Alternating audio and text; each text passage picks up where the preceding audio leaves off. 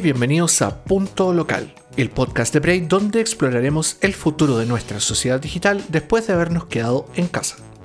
Yo soy Norman Gutiérrez y me acompaña, como todas las semanas, a través de la magia de los contagios de fiestas patrias y la proximidad de Halloween, mi compañero Nicolás Poggi. ¿Cómo estás, Nico?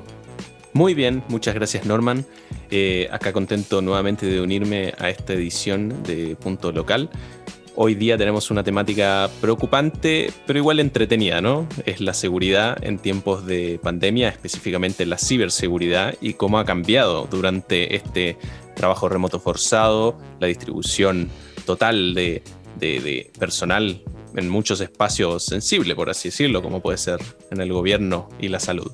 Claro, claro, un tema que de hecho del cual nosotros hemos escrito largo y tendido, del cual hemos tratado en bastantes, bastantes ocasiones, cómo se cruza de manera súper interesante la seguridad, la ciberseguridad en este caso, con, todo lo que ha pasado en base al trabajo remoto, y no solamente al trabajo remoto, sino que obviamente a la sociedad que abraza la remoticidad como esta nueva forma de vida y por lo tanto empieza a encontrar diques en, o sea, hoyos en el dique de la ciberseguridad que son bastante, bastante preocupantes tanto como para nosotros como usuarios como por supuesto para nuestras organizaciones. Totalmente, desde nuestra parte hemos visto todos los ejemplos, desde equipo de tecnología corriendo en círculos tratando de apagar las llamas de los posibles riesgos cibernéticos que trae la remoticidad, a otras personas que ya están más preparadas y esparciendo este conocimiento que es tan útil de cómo hacer una transición a un espacio de ciberseguridad remoto o apto para etapas de pandemia, que necesitan más flexibilidad.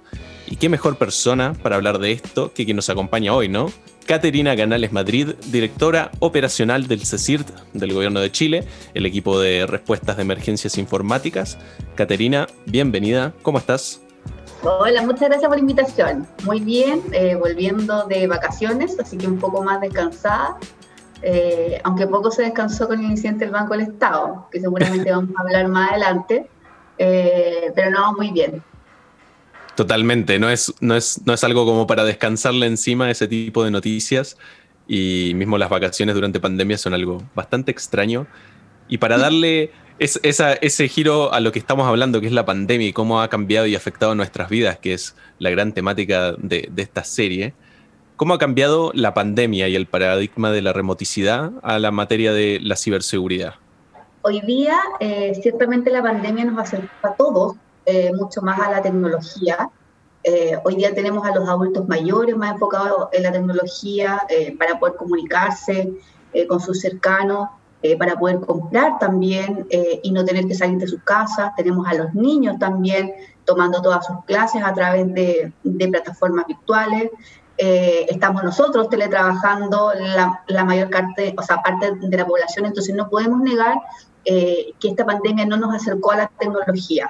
Y obviamente eh, con este acercamiento hay un acercamiento en torno a los beneficios y riesgos que también trae eh, este, este teletrabajo. Entonces, em, como consecuencia también, y eso es muy positivo porque nosotros siempre rescatamos de los procesos de crisis, así como lo que pasó en el Banco del Estado el año 2018, el teletrabajo hace visible el tema de la ciberseguridad. Eh, nosotros somos muy conscientes eh, o sea, hemos estado trabajando ya, ya casi dos años fuerte en arte iniciativa, pero, pero mucha que ayuda eh, que la gente se preocupe, que estemos todos los días en los noticieros hablando de esto, que tengamos programas, que tengamos webinars, que tengamos un montón de cosas, porque gran parte de esto pasa por un tema de hábito. Así, así como tenemos hábitos higiénicos hoy día con el coronavirus, eh, también tenemos que tener hábitos de higiene digital. Eh, y en esos hábitos también va el refuerzo que nosotros podemos hacer como sociedad, como instituciones y también como ecosistema de la ciberseguridad. Entonces, obviamente, eh, ha traído dolores de cabeza, ciertamente que sí, eh, sobre todo tomando en consideración que no tuvimos un proceso de adaptación, sino que desde un día para otro nos pusimos a teletrabajar. Gracias a Dios nosotros veníamos eh, preparados porque nosotros estábamos preparando como CECIR la estrategia de, contingencia para marzo. Eh, marzo se avecinaba como un país donde íbamos a tener un, panorama eh, muy parecido al que tuvimos en octubre. Entonces, en ese sentido, estábamos un poco preparados para recibir la actividad activista, teníamos ya un protocolo armado a raíz de del, del estallido social. Entonces todo eso nos llevó a estar bastante preparados como para decir, ya, mira, ¿sabéis qué? Sacamos protocolos, sacamos manuales, los compartimos con los, eh, con los funcionarios. Eh, nosotros además tenemos registrado a todos los encargados de ciberseguridad del país. O sea, cada institución tiene un encargado de ciberseguridad al cual el CECID le hace llegar directamente todo lo que hace. Okay. Entonces, yo por ahí diría que vamos. Perfecto. Y como decís, se trata mucho de los hábitos porque al final eh, muchas veces, bueno, se habla del eslabón más débil que a mí no me gusta por cómo suena, pero es la realidad que hay, hay veces que uno tiene ciertos hábitos que, por ejemplo, en una red cerrada, en un, en un edificio en el cual vos tenés tus protocolos y, y todas las medidas de seguridad que tomás dentro de tu institución, que con el trabajo remoto o el teletrabajo se rompen directamente. Entonces es una cuestión de hábito al final, porque hay pequeños hábitos que quizás uno parcha durante el día, pero no sabe y... Claro, o que, o que no, necesariamente que uno parcha, sino que nuestros encargados de sistema en nuestras respectivas organizaciones hacen ese parche por nosotros y después cuando nosotros nos vamos al mundo, al mundo remoto no tenemos ese parche porque no estamos en el ambiente controlado como en esta burbuja de nuestras organizaciones, donde están todos los protocolos de seguridad prácticamente activados. Oye, y en ese sentido es un gran desafío hacer las actualizaciones eh, remotas, así que no deja de ser el punto súper importante que dice Norman. Totalmente, es, es como dijiste, la accesibilidad que, que, se genera en la tecnología y también la accesibilidad que uno tiene al, entre comillas, soporte técnico, en este caso más de seguridad, a tenerlo cerca porque, porque es muy distinto que claramente que te actualicen el computador, que te lo dejen listo y preparado, a que te lo tengan que hacer de cero y que quizás ni siquiera tengan las herramientas eh, instaladas para hacerlo remotamente. O sea que no solo te voy a tener que guiar para que actualices o protejas tu computador, sino que te voy a tener que guiar para que instales la herramienta que me permita hacer todas esas cosas. Lo cual no es menor. Un desafío que hemos vivido todos. Hoy día todos vamos a salir más tecnológicos desde este proceso, todos. no queda duda. Exacto. Hablando, hablando precisamente del uso de la tecnología y de, esta mirada un pelito más local, Catarina, eh, ¿tú sientes que quizá ha habido un, un vuelco un poco a los, a los vectores de ataque un poco más locales? Eh, respecto a, los, a, los, a, la generalidad de los ataques que han ocurrido al menos en el país? ¿O siguen, sigue existiendo como esta lógica un poquito más internacional de ataques un poquito más desde afuera que desde acá, desde adentro?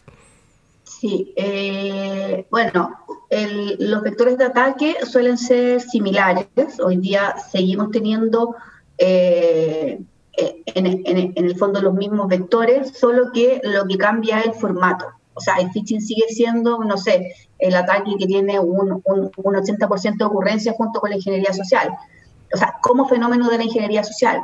Eh, lo que cambia es el mensaje. Hoy día, obviamente, estamos enfocándonos en mensajes que tienen que ver eh, desde la entretención. Lo hemos visto con, con hartas alertas que hemos levantado acerca de sitios de, de, streaming como Netflix, incluso hoy día Disney Channel que está llegando.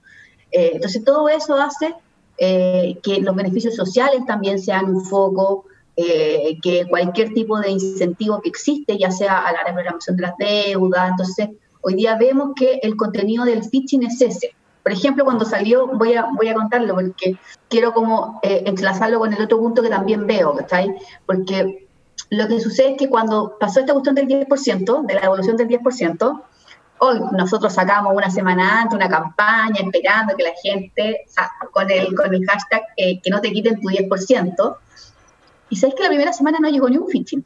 Y era como extraño, o sea, y que nosotros no tengamos muestra de phishing es, más raro aún porque la gente siempre, o sea, tenemos un sitio web que está abierto, la gente registra, estamos en un montón de grupos, todos nosotros además como personas individuales, entonces siempre hay algo.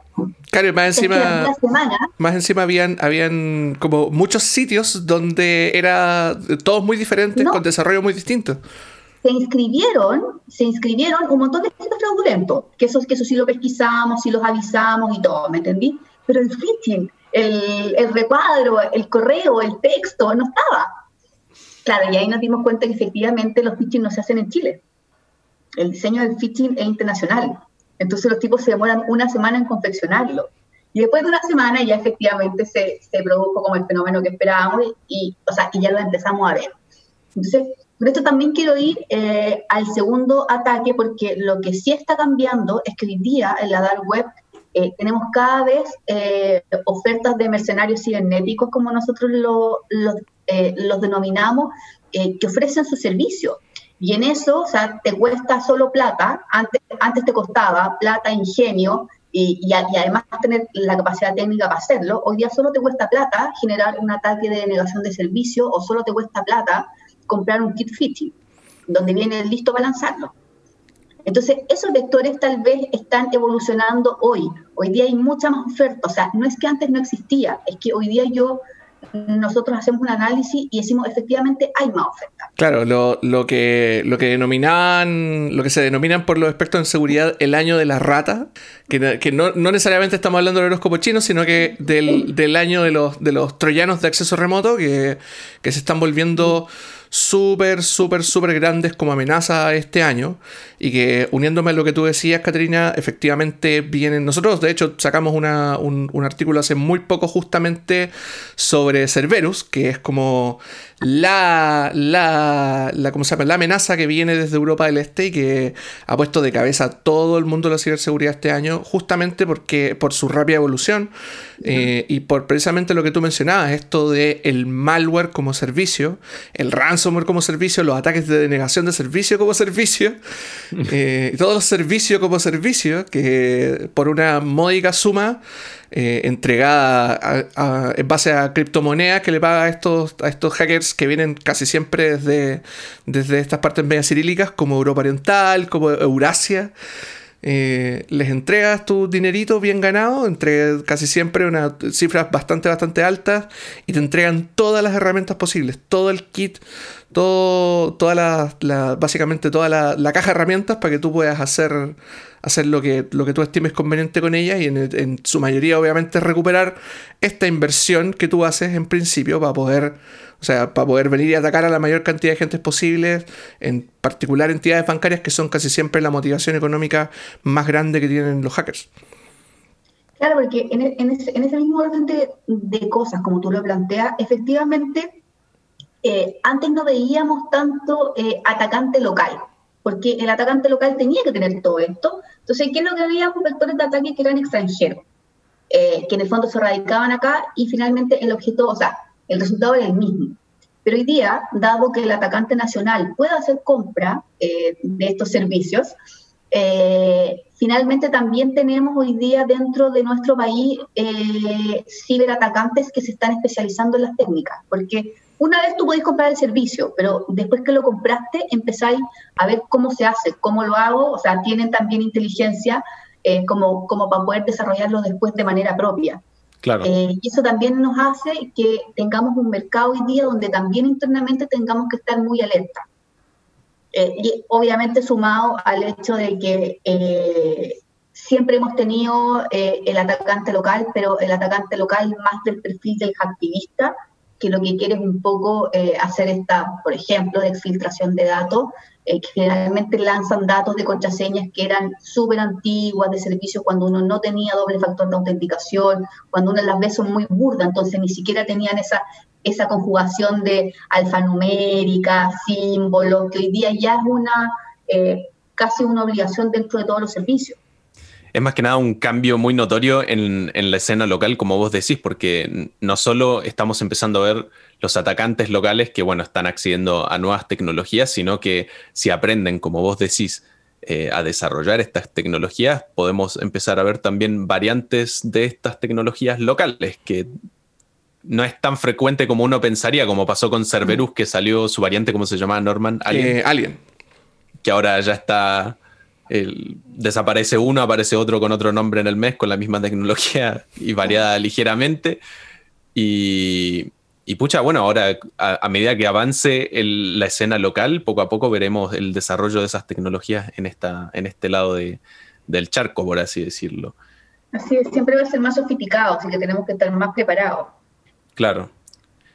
Eh, pasando un poquito a cómo nos preparamos para esta, estos cambios en la, escena local, quizás en cómo tratamos la ciberseguridad en, Chile, bueno, en, cooperativamente obviamente en, Latinoamérica.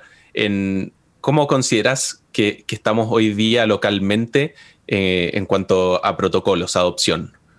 O sea, yo creo que dentro de, esta pregunta, que en general siempre me gusta mucho porque me gusta recalcar eh, qué es lo que se entiende por estar preparado.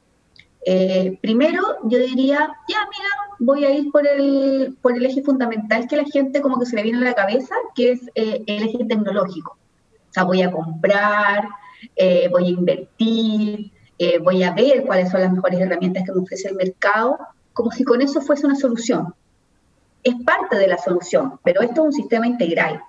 Eh, por otro lado, también tenemos que tener el factor de los profesionales, porque da lo mismo que yo tenga full tecnología si no tengo quien lo opere. Entonces ahí viene obviamente la brecha de que cuántos profesionales nos faltan hoy día en el mercado ni siquiera quiero hablar de cómo estamos las mujeres en este mercado, sino que la falta de profesionales a nivel global.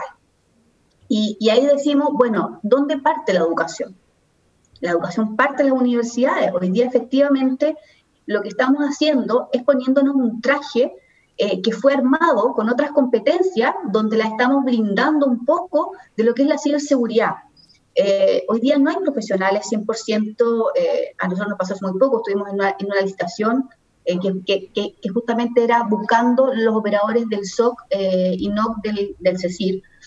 Eh, y era como, pero ¿cómo vamos a pedir expertos? Si hoy día hay muy poco experto. Entonces hay que buscarlo en carreras que sean afines.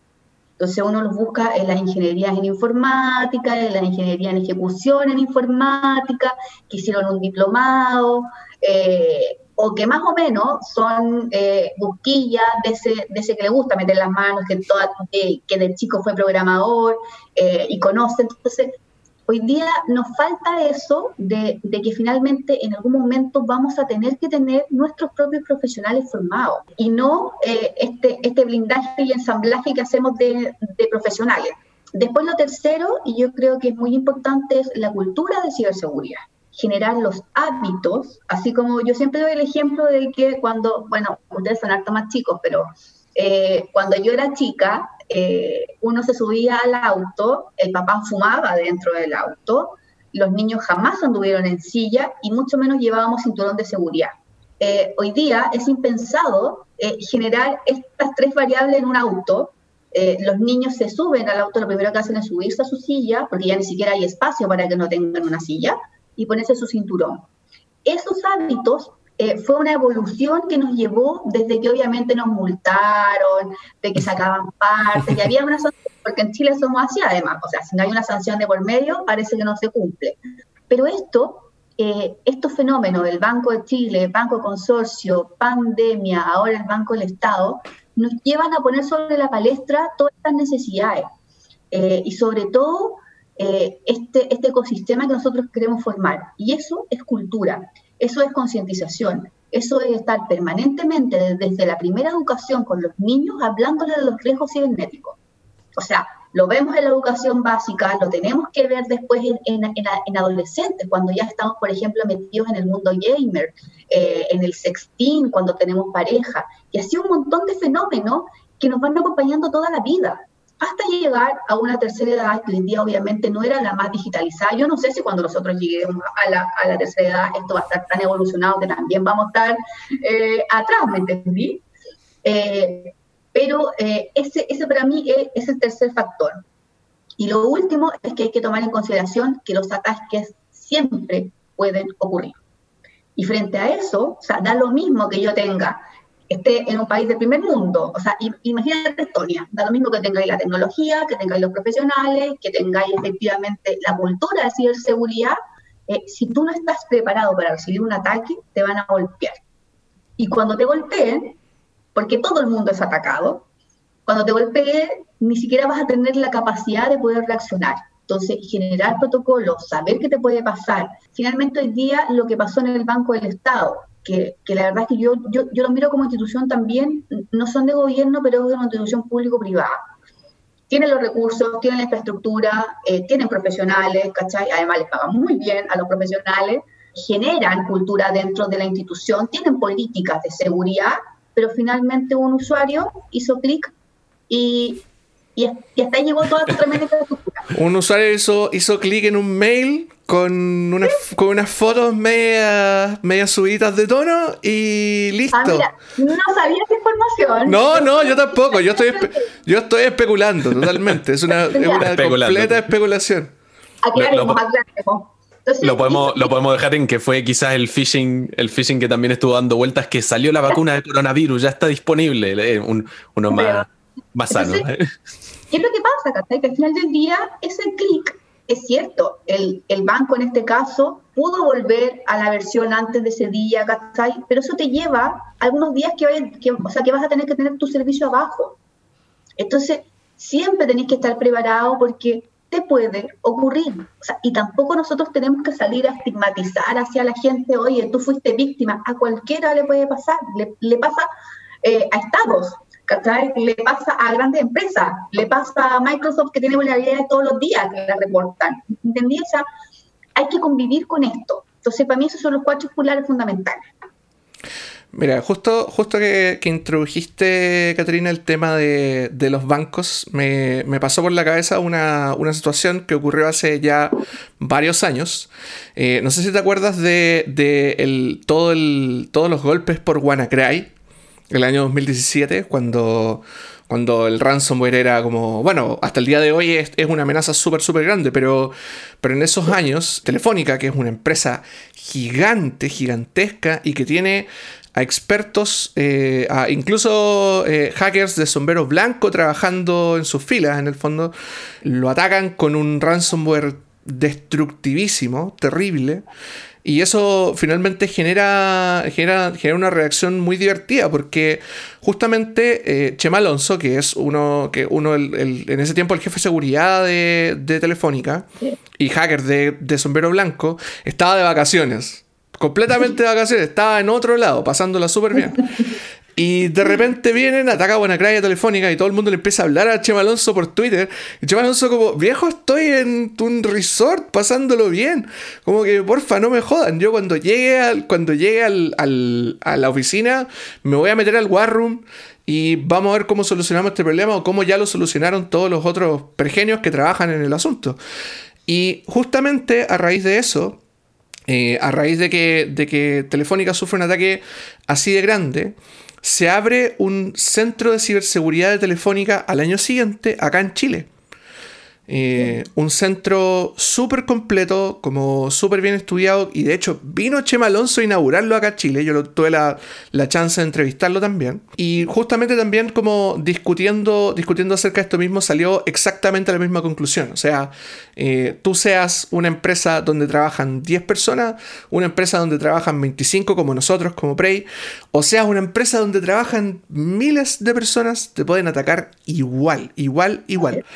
Y justamente quería, quería darle un poco más de hilo a ese tema, porque esto nos da la impresión de que en el fondo, eh, no solo nosotros como país, sino que en general la ciberseguridad es más reactiva que proactiva. Si, si, o sea, podemos hacer todos los centros de ciberseguridad del mundo y protegernos con, todos los, con todas las medidas que existen, pero en el fondo siempre vamos a tener que estar ahí al, choque si es que si es que ocurre algo. Claro. Eh, el, efecto, el efecto típico de podemos construir el castillo, pero si te abren la puerta, tenés que estar preparado a que alguien abra la puerta. O sea, eso, eso es cierto eh, en los inicios de cuando empezamos a hablar de ciberseguridad. Eh, porque efectivamente en Chile no se hablaba mucho, teníamos una política nacional de ciberseguridad que se había construido, un poco como una obligación internacional, y después de eso eh, pasa el ataque al Banco de Chile y efectivamente esto nos hace reaccionar. Y dentro de esa reacción está eh, el proyecto de ley de, los, de, delitos informáticos que se ingresó al, al Congreso vía mensaje presidencial, la creación del CECIR, o sea, antes no teníamos un, equipo de respuesta, y después de eso todo lo que conlleva, obviamente, la evolución. Eh, pensar en una ley marco de ciberseguridad, eh, que también es un tema que tenemos medio stand-by, eh, hoy día generar esta confianza, que es lo que más cuesta, porque cuando nosotros nacimos como institución, efectivamente los, los CECIRes son equipos de respuesta ante incidentes. Y cuando yo digo equipo de respuesta ante incidentes, necesariamente tengo una beta que es reactiva. o sea, mi componente por naturaleza principal es ser reactivo. Obviamente nosotros le damos el vuelco porque cuando estáis en el día a día en esta cuestión es imposible no ser proactivo, o sea, es imposible que eh, nosotros no estemos investigando, viendo las amenazas. Eh, nosotros sacamos todas las semanas un trabajo de investigación, eh, un trabajo de investigación que tiene un perfil bastante técnico, lo repartimos con todos los encargados de ciberseguridad, con todos los encargados de la red de conectividad, lo publicamos también para que cualquiera pueda hacer lo suyo. Eh, donde cada semana estamos tocando una amenaza nueva. Y obviamente, si yo ya tengo, porque tenemos una, una programación de qué es lo que queremos hablar, si resulta que me aparece algo en la semana, chuta, cambiamos el tema y lo tocamos, lo levantamos, lo trabajamos. Aquí la verdad es que la invitación este año a nuestros analistas de nivel 1 es que todos tenían que investigar, todos tenían que estar en la vanguardia. Eh, cuando se nos ocurrió, por ejemplo, eh, el diseño de la campana, que es una de las herramientas que también está, porque nosotros además nos pusimos a desarrollar. O sea, ya, ya no queríamos pagar por tanta herramienta, eh, por tanto servicio, entonces empezamos a desarrollar. Hoy día Andes eh, lo que hace es buscar, por ejemplo, todos los debasement que hay, que hay en los sitios de gobierno y en todas las empresas que están inscritas también con nosotros. la campana me ve todos los registros fraudulentos que se suben, eh, ahora tenemos una, una, una, nueva que es eh, casi una primicia porque vamos a firmar el viernes con el CERNAC un convenio de colaboración donde vamos a tener inserto en la página del CECIR un buscador de sitios legítimos. Entonces las empresas se inscriben con su sitio y yo voy a poder validar si Jumbo.cl, ¿cachai? En esa nomenclatura eso no es el sitio de Jumbo. Eh, entonces, es, todo esto es obviamente proactividad. Las campañas de concentración son proactividad. Eh, pero, la, pero la historia nos muestra que efectivamente Chile ha reaccionado, pero ha reaccionado muy bien comparado con eh, cómo han reaccionado otros países. La verdad es que eh, dentro de, de, Latinoamérica, bueno, en verdad iría casi de Estados Unidos para abajo, incluyendo a México los países del Caribe. Estamos bastante bien, a lo mejor no nos estamos mirando porque Chile es muy autorreferente de solo mirarse en su entorno, pero hay que mirarlo desde afuera y nosotros que tenemos harto el feedback internacional, dado los convenios que tenemos y la colaboración que tenemos internacional en otros centros, con los CERT, ¿cachai? del mundo, eh, todo el mundo nos mira como, oye, pucha, que están haciendo bien las cosas, pucha, qué rico que concentren todo esto, que puedan ver la estrategia política, la legislativa, concientización en una misma institución. Entonces, eh, y hoy día obviamente con lo que pasó en el Banco del Estado también nos dio nuevo aire para que la legislación también vaya avanzando un poco más.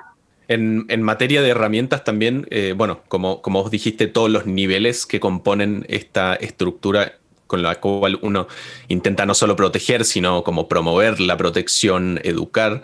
Eh, ¿Ves esta ley como el siguiente paso? ¿Es como un marco el, cual están necesitando para imponer más esta, esta necesidad de como protocolar y más, más fuerte, por así decirlo, con, con más ganas?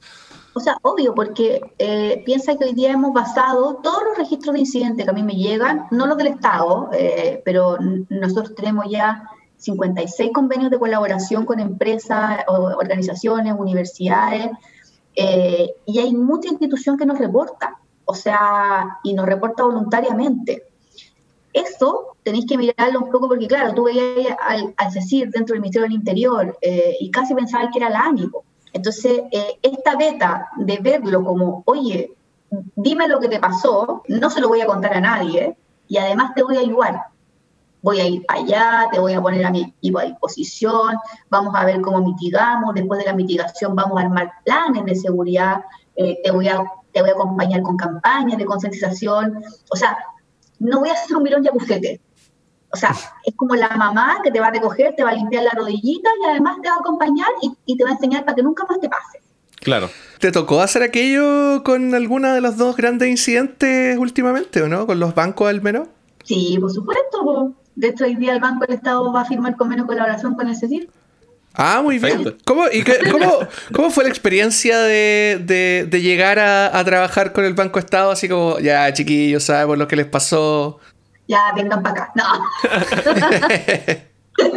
no, mira, en general a nosotros nos pasa alto. Yo, bueno, el, el incidente del Banco del Estado público, pero hay muchos incidentes donde, o sea, hoy, hoy día me gusta porque nosotros también no hemos ganado nuestro espacio. Entonces a alguien le pasa algo y a ti te llaman al tiro. En general, eh, con Carlos Landeros, que es el director de, nacional del CICIR, el jefe de, nuestra división, somos bastante cercanos. O sea, a mí, el que me escribía por LinkedIn contesto, en Twitter también, eh, siempre hay interacción, eh, hay mucha notificación. O sea, sí, de hecho, casi tuve que pasar mi Twitter porque me reportan tantas cosas que uno siempre trata de tomarlos y todo. Entonces, eh, mucha gente tiene tu contacto, eh, todos los encargados de ciberseguridad tienen mi número eh, personal. Entonces, no solo en este caso el banco, sino que cada vez que alguien tiene incidente, siempre te llaman por teléfono. Días atrás pasó con ENAP, no sé si lo vieron, salió en las noticias una publicación que se subió de ENAP en un portal que era legítimo, una oferta de trabajo, y después de que tú postulabas, te mandaban un WhatsApp pidiéndote 15 mil pesos para la capacitación. lo, primero que hicieron fue llamarme eh, la, la, directora de seguridad, después con el jefe de él, el jefe, el jefe, el jefe, entonces te estaba llamando casi el directorio NAPO, ¿cachai? A preguntarte a ti eh, del CECIR, que eres del CECIR, a preguntarte por qué hacemos entonces, eh, en estos casos, tú das así como, como, como la respuesta, porque nosotros tenemos un equipo chico en número, pero grande en divisiones. O sea, hay un abogado, hay un encargado de doctoría, eh, tenemos un diseñador, periodista, todo el equipo técnico, nivel 1, nivel 2, operaciones, Blue Team, Red Team, eh, y así como, y todos cumplimos más de una, más de una función, porque si no, no nos da para tanto división de equipo. Entonces, eh, lo primero que hacemos, por ejemplo, cuando un incidente que pasó también hace poco en algo que tenía que ver con el sector de la salud, eh, te llaman por teléfono y lo primero que ha sido ofrecer al equipo. O sea, sea la hora que sea, oye, te mando dos personas para allá, eh, si queréis, mándame los equipos, nosotros hacemos análisis forense aquí, tú sabes que no en todas partes tienen donde hacer análisis forense, incluso instituciones grandes.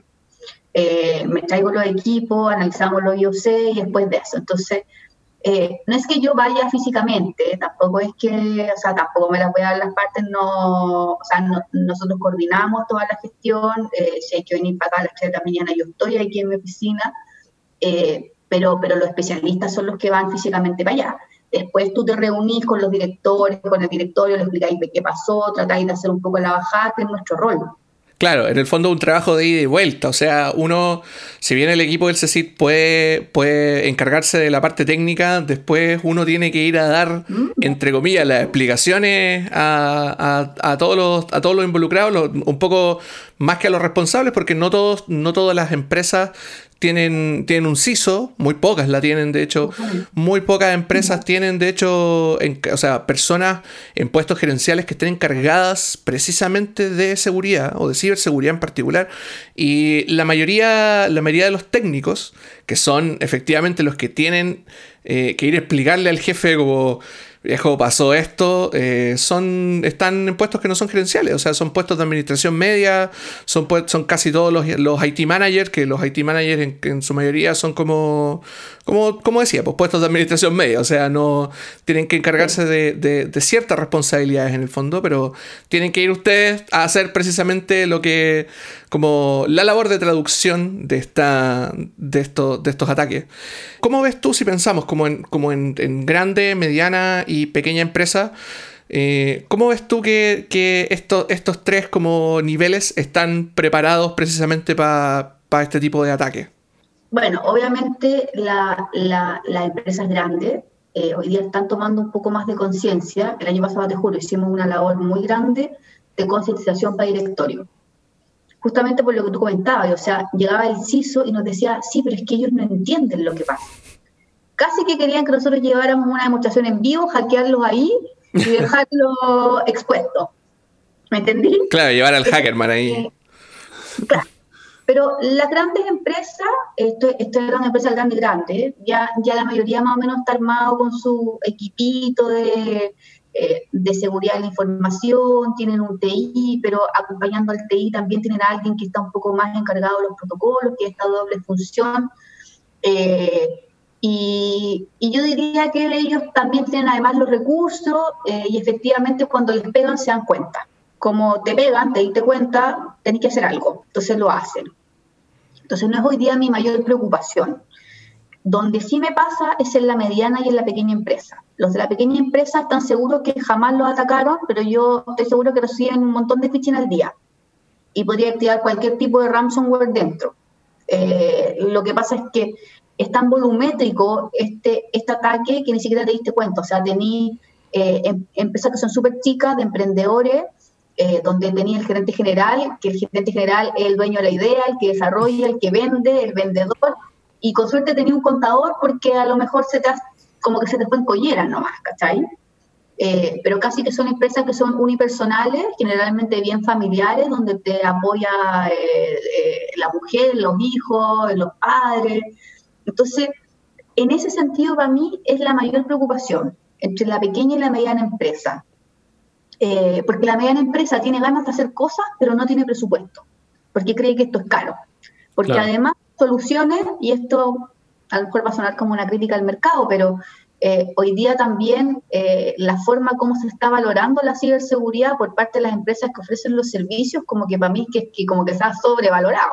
No quiero decir que la labor no sea profesional ni lo que estén vendiendo sea, sino que simplemente creo que eh, dado el boom, eh, que también obedece a un, a un, fenómeno de la oferta-demanda, eh, lo siento bastante elevado los valores para una mediana empresa de poder acceder a ello. Nosotros obviamente hemos tratado de tomar durante este año, que la verdad es que ha un año terrible, porque nosotros teníamos una programación increíble, cada mes ordenado, con una idea distinta, y obviamente todo esto te hace tener que posponer algunas ideas. Lo que sí quiero decir, jamás hemos dejado de cumplir el, plan que nos habíamos proyectado para este año, eh, pero sí ha sido más difícil. Entonces, como ya tocamos los abuelitos, como ya estuvimos con los niños, hoy día es un desafío con las pymes. Entonces, eh, en ese sentido, lo que queremos es hacer varias cosas.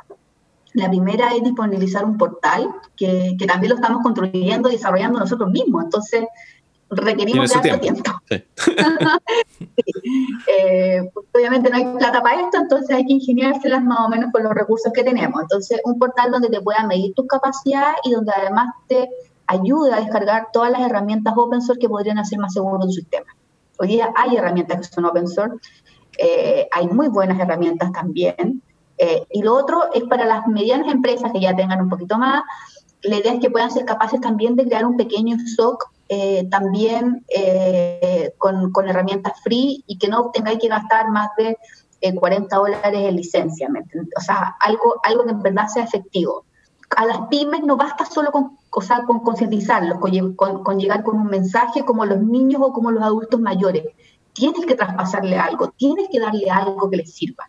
Y es, es un desafío muy particular porque muchas veces lo que pasa con las pymes y también las pequeñas empresas y hasta los individuos que por mucho tiempo, incluyéndonos en, general, uno dice, ya, pero soy, yo soy, yo soy Nicolás, ¿qué me van a atacar? ¿Por qué? ¿Qué les importa? Cuando existen los dos tipos de vectores, que es yo ataco una empresa muy grande, porque es muy grande y es muy, muy redituable, por así decirlo, y ataco a las empresas chicas y a los individuos, porque es muy fácil hacerlo en volumen, por lo que igual es redituable y es fácil porque son tan poco, eh, tienen tan poca concientización que, claro, el phishing, que es una herramienta prácticamente eh, gratuita, por así decirlo, que casi que lo puedes hacer manualmente y con poco conocimiento, puedes, generar un rédito. Entonces, todos son, eh, todos están en la mira, por así decirlo. Sí, totalmente.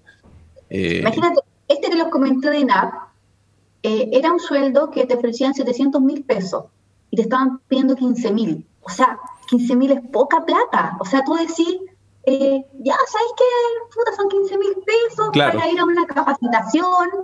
Eh, no lo veis como, como que no te afecta. O sea, ¿cuánta gente postula en un portal que tiene más o menos 2 millones de visitas al día? ¿Cuánta gente postula a ese empleo? Imagínate, tú lo hagas con, 100. Y más en época de pandemia, que, que estamos ahí, es, es, el, el, boom.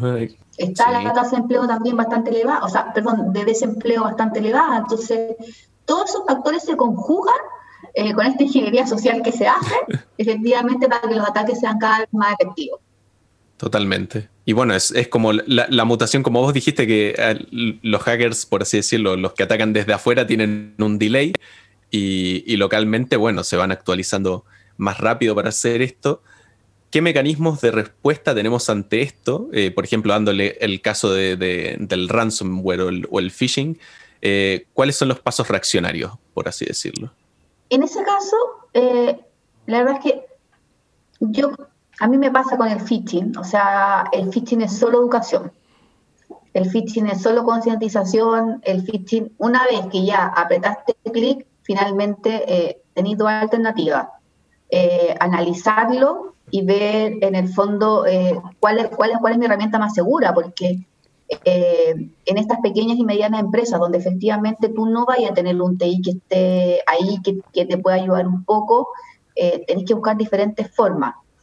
el control de daños primario, yo lo traduciría en que una empresa pequeña y mediana, un ataque, puede generarte la paralización completa de la actividad. O sea, eh, empresas que la verdad es que si bien hoy día tienen una facturación que es electrónica, eh, hoy día también el mundo digital te ha hecho meterte, entonces no poder facturar para una empresa o facturar después de una fecha eh, o no poder declarar los IVA en una fecha es muy complejo. Entonces, cuando tú tenés secuestro de información por un ransomware, por ejemplo, efectivamente le haces daño, y le haces harto daño. Porque una empresa grande se para, se levanta y todo, ¿cachai? Pero, pero las empresas más pequeñas eh, los golpeáis fuerte, los golpeáis duro. Entonces, eh, en ese sentido, por ejemplo, nosotros tuvimos hace muy poco tiempo una campaña fuerte de Emotet. Y Emotet con empresas pequeñas. Eh, tú, no sé, pues había natas que eran del rubro de mm, funeraria funeraria, uno, uno como de tratar de asociar y era, bueno, funeraria, COVID, hay más muertes, no sé, será un nicho, o sea, obviamente nosotros ya estamos casi psicoseados, ¿me entendí? Porque cualquier cosa es como, como, como, como que tratamos de ir, de ir tirando el hilito, ¿cachai? Como, como de ver un poco siempre arriba cómo se relaciona con esto. Eh, y también mandábamos, nosotros tenemos dos manuales de procedimientos de limpieza de Emotet, uno para alguien que no sabe nada, o sea, que, es un usuario que es la única persona en su empresa, eh, o tienes dos o tres más, pero, pero nadie está ligado a esta área. Eh, y otro procedimiento que es ya cuando tú tenés un técnico, cuando, cuando tienes a alguien que puede ser contraparte. No, no, sé si decirte que todas las personas pueden llamar a CIR y van a tener el mismo nivel de asistencia, ¿cachai? Eh, pero sí tenemos un referente, sí tenemos siempre manuales que podemos poner a disposición. En el caso de phishing también hemos sacado harto manual de procedimiento. Eh, hoy día también en el mes de la ciberseguridad, que, que justamente parte mañana, eh, estamos lanzando también Seguralia, que es una plataforma que es de entrenamiento y reconocimiento de phishing, eh, porque esto solo es práctica. Es práctica, práctica y guata, como decimos nosotros. O sea, cuando, sentís que algo es raro, que no sé, eh, o sea, ¿por qué me voy a ganar eh, sin hacer nada un, un, balde de cervezas Corona? Eh, claro, o por qué, por estos, estos lentes ray están tan baratos. Sí, no, y peor porque mandáis la pregunta y son originales.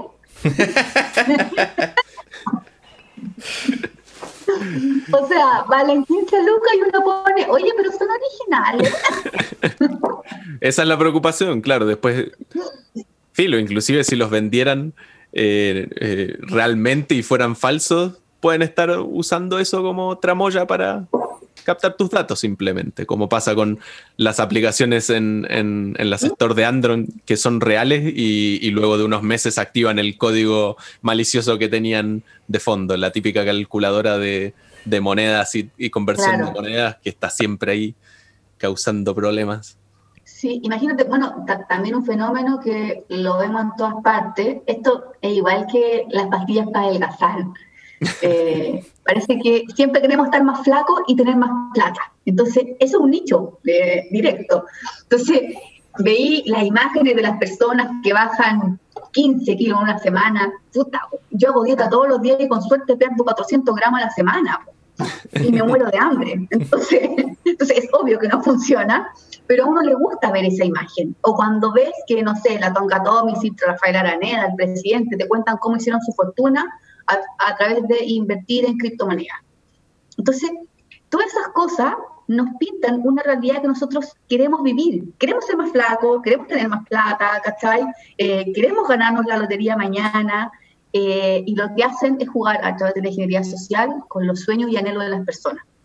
Entonces, por eso que son tan efectivos. Oye, Katy, me voy a salir un poco de pauta acá, pero justamente tocaste un tema que, que, también quería, quería darle un, un, poquito de cuerda. ¿Cómo, ¿Cómo, ha sido el, o cómo fue para ustedes, o cómo han visto ustedes desde su vereda el boom, auge, caída eh, de las criptomonedas acá en Chile? Eh, mira, es un fenómeno que nos toca poco. Entonces, eh, el CECIR actúa de dos maneras, por denuncia o obviamente por investigación. Entonces, eh, en algún momento este, este mercado era tan atrayente para todos.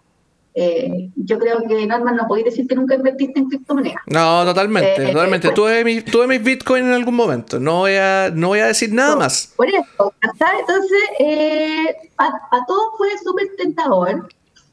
sobre todo porque conocíamos casos, por ejemplo, estos dos socios que le ganaron a al de Facebook, ¿cachai? Que habían, bueno, duplicado su fortuna eh, a raíz de esto y hoy día son multimillonarios. Y, efectivamente lo son y lo siguen siendo.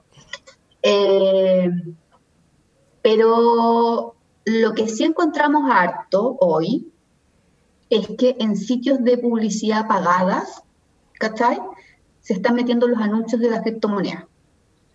Eh, por ejemplo, me tocó ver el otro día como, como usuario, eh, bueno, con usuario diría un poco más entrenada, ¿cachai? O sea, ahora uno como, como que no podría decir que es el usuario promedio, porque... El, el ojo hábil, sí, entonces estaba mirando eh, una página de Falabella. Y estaba en el, en el como, como checando así como mirando pantalones, ponte tú, y de repente llego abajo y estaba la imagen del presidente. pues efectivamente era el típico invirtiendo de Sebastián Piñera hizo su fortuna en una página de Falabella.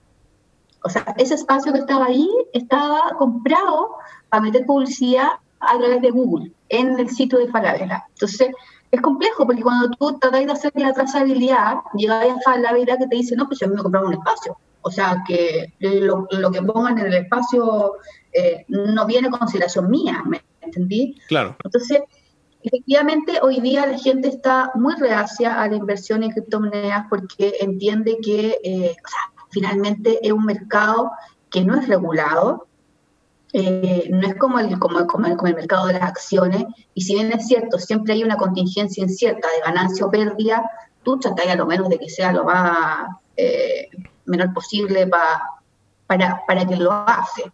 Eh, por otro lado, también a nosotros las, las criptomonedas nos pasa eh, que, es el medio pago de los ilícitos informáticos por excelencia. Entonces también tiene esa beta de que eh, es una unidad de, dinero no, no regular y registrada. Por otro lado, es el medio de pago que efectivamente se usa para todas las transacciones que tienen que ver, ya sea que uno compre en la web o, o que pagáis por servicio. Entonces, eso, eso es más o menos el fenómeno que nosotros hemos visto. Pero, pero es poco lo que se denuncia. Claro, porque un, por un lado están, están obviamente lo que tú mencionabas de las estafas, de esto de Iván Zamorano hizo su fortuna gracias a criptomonedas. Y por el otro lado, que, yo creo que... Invirtió toda la plata de Plan Santiago en criptomonedas. Claro, también, también, exactamente, exacto. Eh, y también por otra parte está, está, está este lado que yo diría que es bastante más sospechoso, que sería de personas naturales eh, comprando una gran cantidad de criptomonedas, porque no, o sea, bueno, no, no, en número, sino que en, una inversión bastante grande, para eh, eventualmente cometer ilícito. Igual hay una, hay una beta como investigativa ahí que, que, obviamente tiene, tiene sus aristas que no solamente, o sea, que yo creo que tocan mucho menos al CECIR y más obviamente a las policías. Claro, claro. pero, pero esa trazabilidad eh, dado, dado las características que te mencioné, eh, buscar la chaza para chaza, decirte, o sea, quién está comprando Bitcoin, eh, es súper compleja, súper compleja. Claro. Lo peor de todo es que generalmente los intermediarios que venden o, compran son también entes privados, por lo cual cada uno tiene su, sistema y tiene su forma de regular. Ahora hace poco que, ocurrió, creo que fue hace unos días con con Bitfinex y otro sistema que tuvieron una exfiltración. Y, por el tipo de sistema y, la descentralización del sistema económico que tienen las, las, criptomonedas, pudieron congelar, debe haber sido un 25% de lo que se perdió en realidad. Entonces, el control es muy, muy efímero, por así. Algunos tienen un poco de control sobre las transacciones, otros no. Entonces, la trazabilidad es complejísima. Y además que si tú empezaras a llevar la trazabilidad, perderías a tus mejores compradores. Entonces, a la, a la empresa ni siquiera le importa. Claro, totalmente. es, es un mercado de por sí. O sea, esto es como el paraíso fiscal que nosotros hemos visto en, en el Triángulo de las Bermudas, Panamá, o sea, esto, esto es así. O sea, en la medida en que eh, Suiza, Panamá se pongan a regular este sentido, pierden el mercado. Se van todas las Islas Vírgenes. Claro. no a Panamá, a Panamá ya no, ya no van a ir para allá. Eh, para, para, ir redondeando ya esta conversación, eh, queríamos cerrar en particular con el contexto nuevamente en el cual nos encontramos. Ya mencionamos un poco del trabajo remoto, pero muy particularmente desde el lado público, ¿qué significó esta transición, como vos contaste, bastante rápida, muy, muy acelerada? Y, cómo lo están viendo hacia el futuro como, como entidades públicas? ¿Lo están pensando como una alternativa viable? Porque generalmente estos espacios son muy tradicionales, muy obviamente presenciales, eh, no, hay, no hay tanta flexibilidad con eso. Eh, mismo en, espacios también militares, que es muy difícil que, tengan que estar trabajando en la casa con bueno, cosas que son muy sensibles. Eh, ¿Cómo están viendo esto para el futuro? ¿Lo ven flexibilizable o lo ven complicado Mira, eh, aquí voy a salirme un poco porque no quiero contestar como, porque yo no represento al, gobierno ni al Estado. totalmente. yo, yo estoy dentro de una pequeña unidad dentro del Ministerio del Interior que trabajo con harto esfuerzo y entusiasmo. Entonces, eh, nosotros no, además, todos nuestros trabajadores del CECIR no tienen el, sistema de contratación, no somos funcionarios públicos, estamos bajo la modalidad de, honorario. Okay. Eh, dado que es una división creada hace muy poco. Eh, lo que yo sí veo como, como analizando esta situación, nosotros nos estamos enfocando en que el teletrabajo eh, primero va a durar bastantes meses dado la, pandemia, finalmente eso es de público conocimiento, hasta que nos encontremos la vacuna no va a haber una, vuelta a la vida normal. Y hoy día también nos hemos dado cuenta que el teletrabajo tiene altos beneficios. Eh, y que así como hay funcionarios que obviamente no funcionan tan bien en teletrabajo, porque no se dan las condiciones, porque además hoy día estamos con los cabros chicos en la casa, los, que tenemos niños, entonces yo por ningún día he teletrabajado, porque yo en mi caso no puedo trabajar. Yo vengo todos los días a la oficina. Eh, pero hay gente que trabaja muy bien desde su casa. Eh, y hay gente que efectivamente no trabaja, pero también hay gente que no trabaja estando aquí presencialmente. Entonces eso da, da, un poco lo Una variable permanente. Eh, claro. pero yo creo que el, el, Estado también ha tomado un poco de conciencia de que hay funcionarios que pueden teletrabajar. hay obviamente organismos, por ejemplo, INAPI, eh, que son vanguardistas en, transformación digital, todos sus trámites son digitales, son unas trabajan en trabajo increíble, ¿me entendí? Eh, y, yo también creo que obviamente va a pasar por la Contraloría, la Contraloría se va a abrir un poco eh, a estas nuevas modalidades de trabajo y, yo creo que va a ser algún tipo de, así como hay legislación en materia de teletrabajo o trabajo a distancia para el sector privado, también debiésemos tener una norma en el sector público prontamente. Nosotros, por nuestra parte, lo que hicimos es que hace muy poco sesionó nuestro comité interministerial. Nosotros creamos un instructivo de teletrabajo, así como el instructivo presidencial número 8 de ciberseguridad o el 1 de transformación digital. Tenemos ahora dentro ya de, la oficina del presidente para que, para que lo firme nos apoye. Eh, nació del consenso de todos los que forman parte del comité interministerial, que son la mayoría de los subsecretarios es un instructivo que lo que tiene por objeto principalmente es dar recomendaciones, buenas prácticas, eh, mejores prácticas, valga la redundancia, pero que no impliquen gasto presupuestario, porque si además les metís presupuesto, estamos ahora en, en, octubre, se hace inaplicable porque el presupuesto ya está aplicado y además ya está peleado para el próximo año.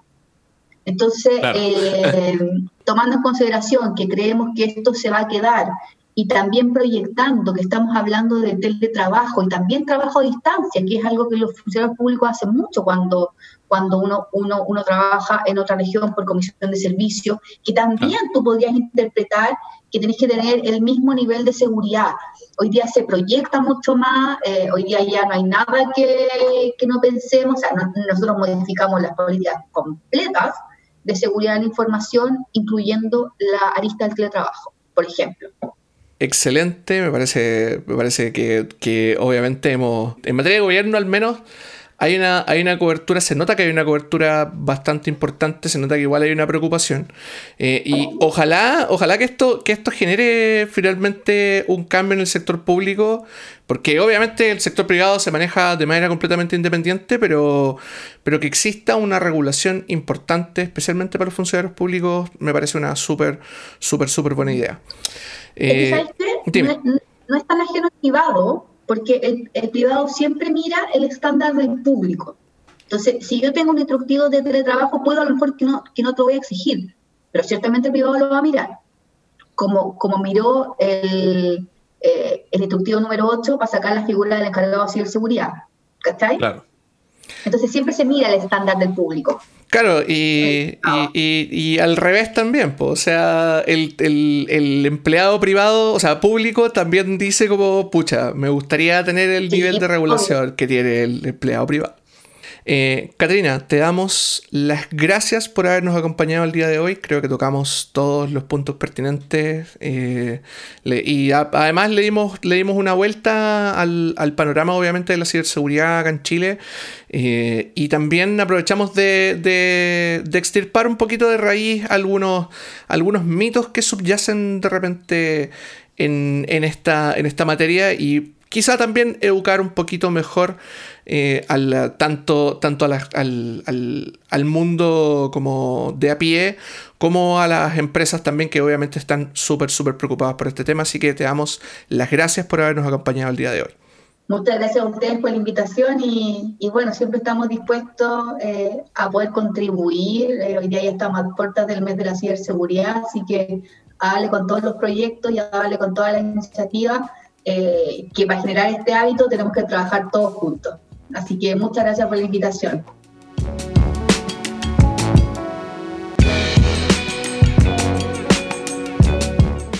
Así termina nuestro quinto episodio, ya hemos llegado a la mitad de la decena si es que nos animamos a llegar tan lejos.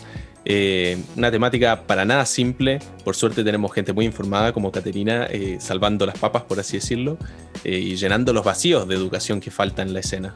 Exactamente, Nico, y además con una invitada súper jovial que nos pudo romper bastantes mitos que incluso nosotros teníamos, o incluso podríamos decir aprensiones que, solemos tener respecto a cómo se maneja la ciberseguridad, tanto a nivel gubernamental como, como en, en general en la población. Lo bueno es que pudimos ahí tener una conversación bastante, bastante amena y espero que obviamente a, a todos los oyentes les interese tanto como a nosotros. Aprovechamos de recordarles que pueden escuchar Punto Local en su plataforma de elección, ya sea Spotify, ya sea Google Podcast, Apple Podcast, etcétera, etcétera. Lo pueden buscar como Punto Local, el podcast de Prey. Y además, de pasadita, ya que están buscando en su navegador favorito, pueden además ingresar a preyproject.com y aprovechar de proteger todos sus equipos con Prey.